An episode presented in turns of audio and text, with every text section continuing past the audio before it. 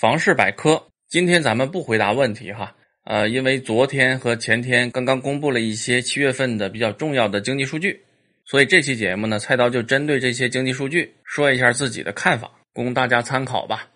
昨天和前天啊，也就是上一个周末，周六和周日这两天，一共公布了三组比较重要的数据。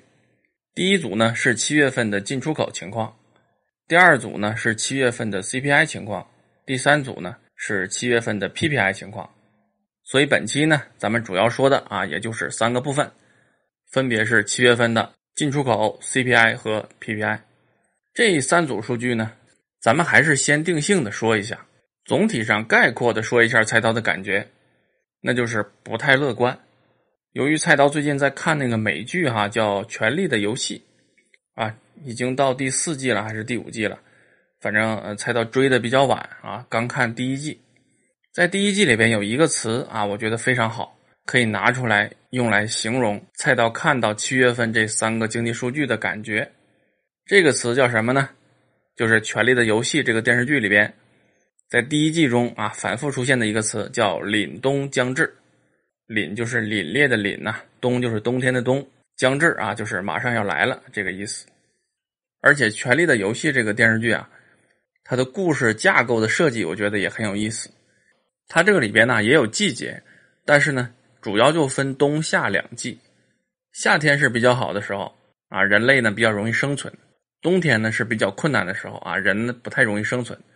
而且它的特点是什么呢？就是什么时候来没人知道，而且一来了就不走，啊，比如说呢，什么时候这夏天要来不知道，什么时候这冬天要来也不知道，然后呢，不论是夏天还是冬天，只要一出现，哎，就会维持很多年。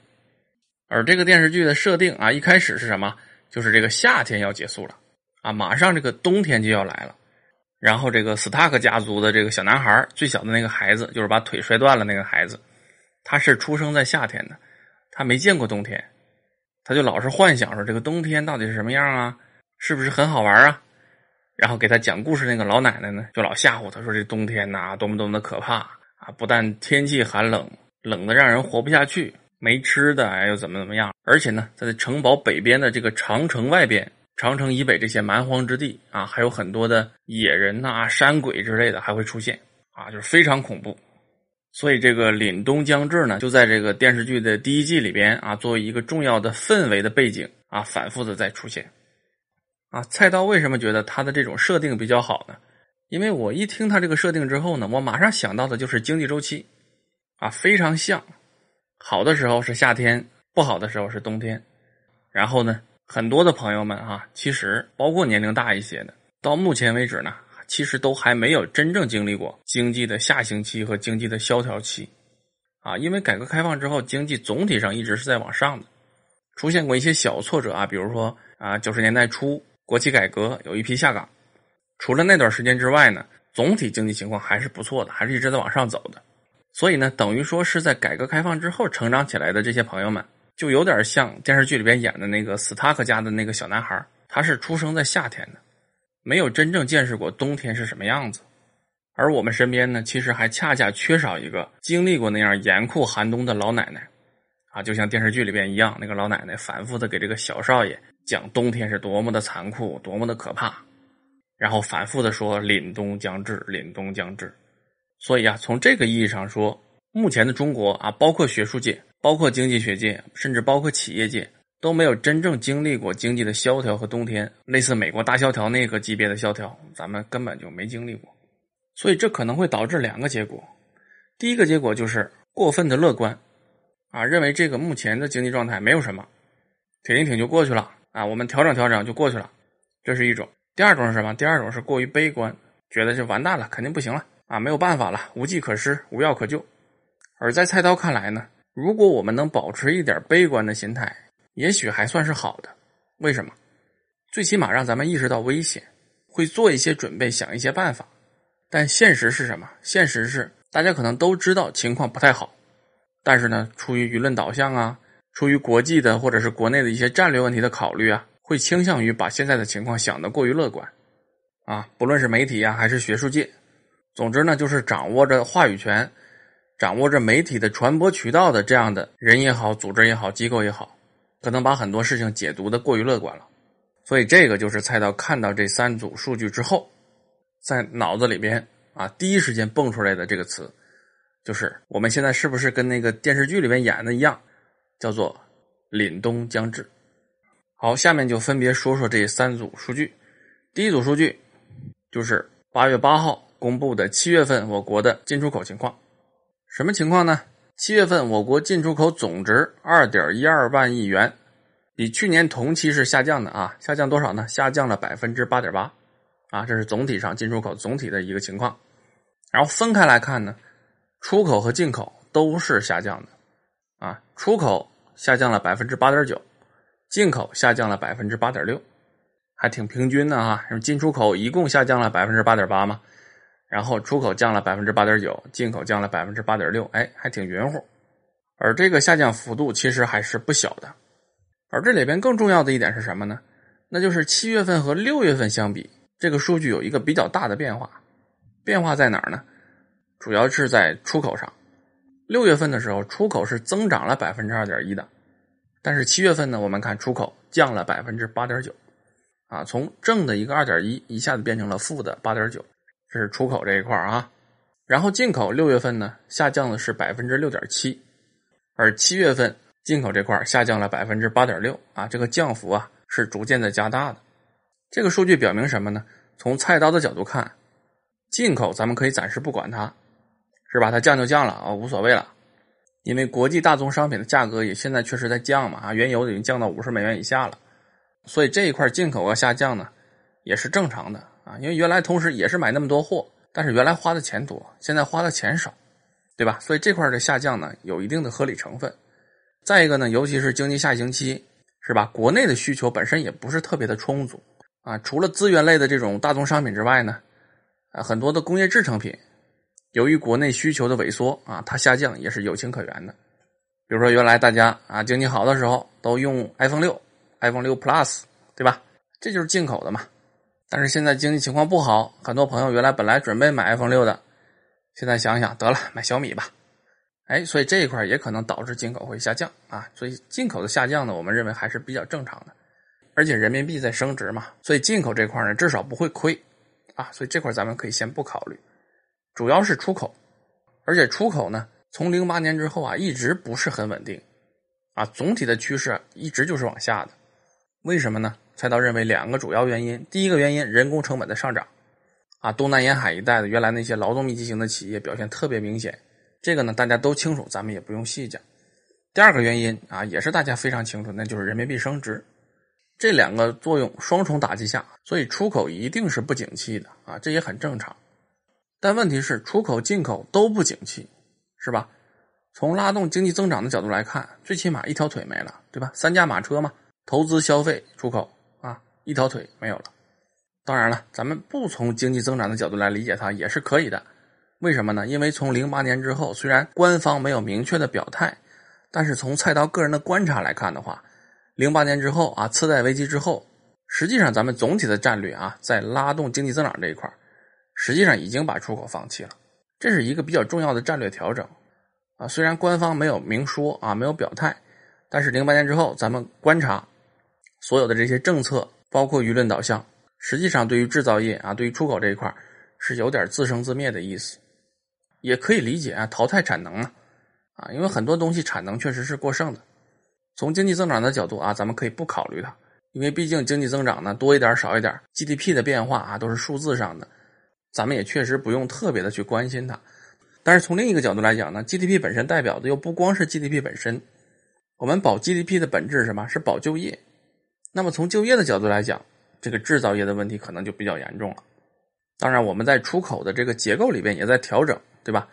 原来呢主要是卖帽子、卖衬衫、卖袜子、卖这些东西，现在呢出口整个的份额呢在进行调整，开始逐步倾向什么？倾向于什么装备输出。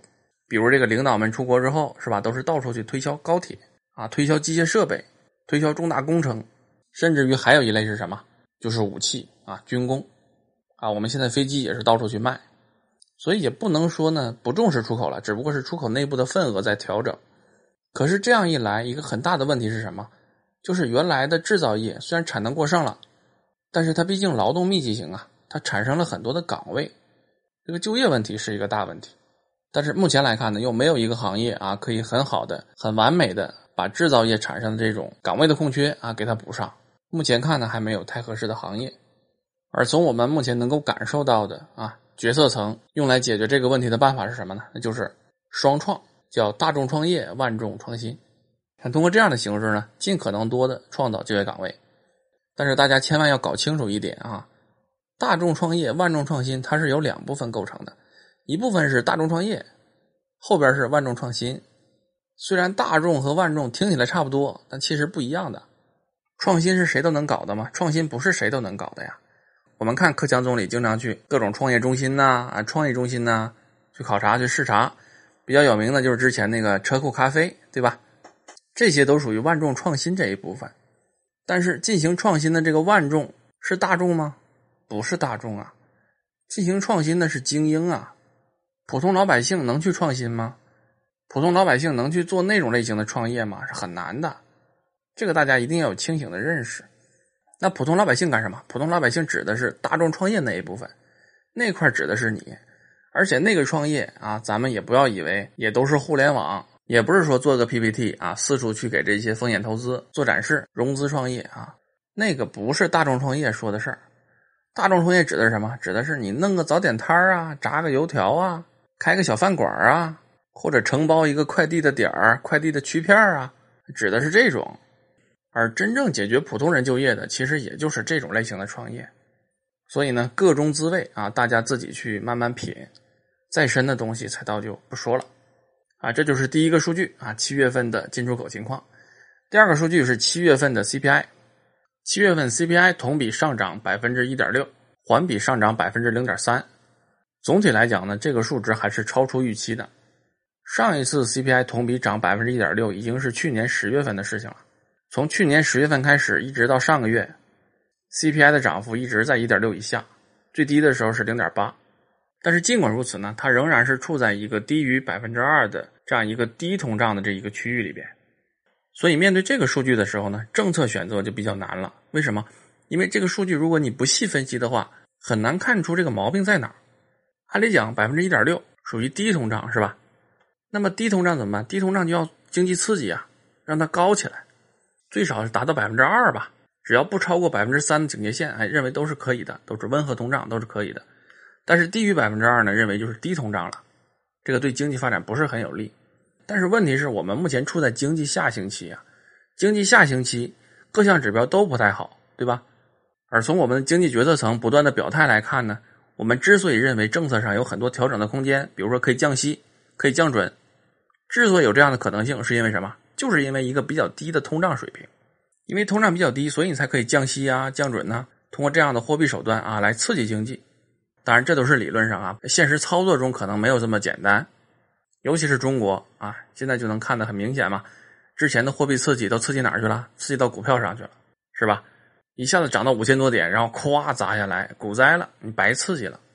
所以 CPI 涨一点六，哎，这个数据也非常难受。你到底是刺激还是不刺激？你下一步的政策到底怎么做？怎么调整？而且 CPI 走高，比如说它已经到一点六了，对吧？目前呢，一年期的存款定存大概也是百分之二左右的利息，就差零点四个百分点了。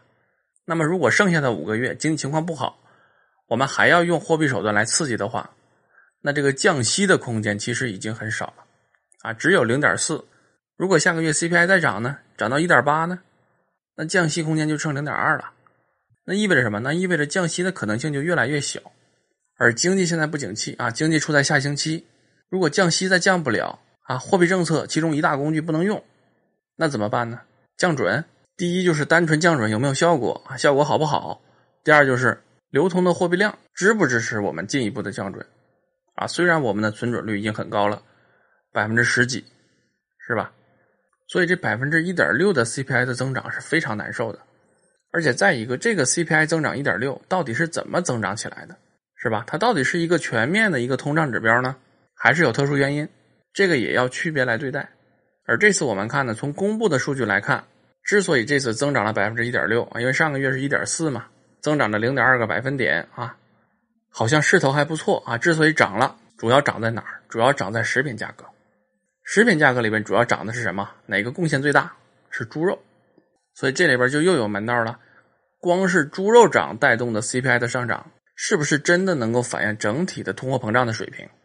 这对下一步经济政策到底要如何刺激，都是会有重要影响的。而且说到 CPI 呢，就不得不再说一个事儿，啊，这个就属于是吐槽了啊，属于菜刀自己的吐槽。我们这几年的经济情况啊，就一直存在这样一个问题，是什么呢？CPI 一涨。就怪这个猪生少了，经济情况一下滑，就怪人生少了，什么意思呢？说 CPI 一涨是因为什么呀？是因为猪肉价格涨了，因为猪肉价格在 CPI 里面占的这个比例是比较大的，所以猪肉一涨，CPI 就涨啊，看起来非常不好看。那猪肉为什么涨啊？因为猪生少了嘛，供应的少，那肉价自然就涨了。因为猪它有一个猪周期，所以呢，CPI 只要一上去，我们就怪什么？我们就怪这个猪生少了。第二个是什么？第二个就是经济一下行，我们现在说的比较多的一个理由是什么？就是人生少了，就是人口老龄化，生育率太低，年轻人太少啊，等等等等，导致了经济下行。这个问题啊，在菜刀看来是完全没有道理的。中国最不缺的什么？最不缺的就是人呐！你不要看那个人口的出生率，也不要看这个老龄人口在人口中的这个比例到底有多少，我们要看绝对值。中国劳动人口的绝对值的数量是一点也不少的，很多国家劳动人口比你少得多，但是经济总量和你差不多，对吧？比如日本，而且日本还什么老龄化还比较严重，比你中国还严重。从社会这个老龄化的负担水平来讲，它比你还要厉害，但是它经济总量和你差不多，然后人均呢要大幅超过你，所以经济下行啊，不要老拿人口说事儿，人口问题并不是中国经济下行的一个主要的原因。啊，尤其是一些现在目前下行的比较厉害的，比如东北地区，人口问题绝不是东北经济下行的主要原因啊。菜刀在说东北那几期节目里边的时候呢，也说了这个观点，对吧？但是为什么现在大家都愿意把经济下行归到人口上呢？很简单嘛，就是各方都能接受，对不对？比如张三李四王二麻子三个小孩打架，都揍得鼻青脸肿的，然后呢，家长都来了，对吧？让你说谁错了？那你怎么说呀？你说张三错了，李四错了，王二麻子错了，说谁谁都不愿意，对吧？那你怎么说？你只能说，哎，今天天气不好啊，阴天了，导致三个孩子打架。其实风马牛不相及嘛，对不对？但是这么一说，三个家长都高兴，对吧？哎，因为各方都能接受啊，就就是因为这个原因。但是这样做呀，后果很恶劣。为什么呢？它会导致啊，这个经济下行的真正的原因，大家就不管了啊，就不考虑了。就没人追究，没人真正去研究对策了，对吧？而且谎言重复一百遍就是真理嘛。所有的人，媒体也好，专家也好，学者也好，都说啊，经济下行就是这个人口的事说的多了，大家都信了，说好像就真是人口的事就像人会，就像人看病似的，这会耽误事儿的，对吧？明明是肺栓塞，然后你非得说是心梗，当心梗治吧，那人不治死了吗？当然，这个并不是说菜刀。支持计划生育这样的政策，哈，这个菜刀在之前的节目里面已经明确表态过了，在这里再明确表态一下，菜刀是完全支持要取消计划生育的啊，因为这个毕竟是大家生育权嘛，是大家自己的权利，是大家个人的选择，你交给他每个人去衡量，自己去权衡就好了，没有必要国家连孩子生几个也要替大家操心，对吧？但是菜刀仍然认为，整个经济的下行，尤其是某些地区，比如东北啊，经济恶化非常严重。人口问题绝不是一个主要的问题。好，CPI 呢，大概就说这么多。下一个啊，第三个就是七月份的 PPI 的情况。PPI 呢，同比下降了百分之五点四啊，环比下降了百分之零点七。其实 PPI 就没什么好说的了，为什么呢？因为一直是下降的，一直是负的，尤其是同比，同比连续四十一个月，四十一个月，大家想想，三年半呢，就一直是下滑的啊。这个趋势已经非常明显，没有什么好讲的。但是落实到政策导向上呢，还是那个问题，就是说要通过什么样的政策来改变这样的局面？像往常一样肯定不行啊，直接救、直接刺激肯定是不行的，因为很多是落后产能，啊，是过剩的东西，你不能再救它了。但是你不救它，有两个问题：一，经济增长怎么办？二，就业怎么办？所以啊，任何的政策都没有最优选择，都是次优选择，甚至是次次优选择。两害相权，甚至是三害、四害相权，取其轻。啊，只能是这样。所以说目前的情况看怎么样呢？我们现在只能是忍受短期内的阵痛，那就是什么？就是经济增长暂时不考虑了，然后呢，就业问题啊也尽量忍一忍，如果有可能，就通过多样化的渠道来解决。根本要解决什么？根本就是要把这个落后产能、过剩产能淘汰掉。但关键问题是你淘汰落后产能、淘汰这个过剩的产能，也得有相应的配套的政策去有针对性的处理，对吧？比如说你得允许破产呢，然后有一些以这些落后产能为抵押发行的一些金融产品，信托也好啊，地方债也好啊，你兑现不了了，该违约你就得让它违约呀，你不能都兜着，对吧？但是现在看呢，好像从稳定的角度考虑，呃，决策层还没有下这个决心，初步还是想靠市场自身的这个力量啊，来扭转这些东西，来逐步的淘汰，啊，就大家挺着熬着，实在谁挺不住了，谁就下去。但这样一来呢，这个时间就会非常长啊，周期就会拉得非常长，所以有的时候啊，就是当断则断呢，要是当断不断，那必受其乱。总之呢，这三个数据啊，整体来看，很明显啊，都不是很好。尤其是进出口和 PPI，啊，就是非常明显，你根本不用分析的。CPI 情况稍微复杂一些，但是菜刀对七月份的 CPI 的看法呢，啊，总体上也还是偏负面。所以呢，又回到这期节目开头啊，咱们讲的那个冬天是不是真的要来了？如果说之前菜刀一直认为呢，冬天有可能来，那么现在呢，菜刀觉得冬天可能已经来了。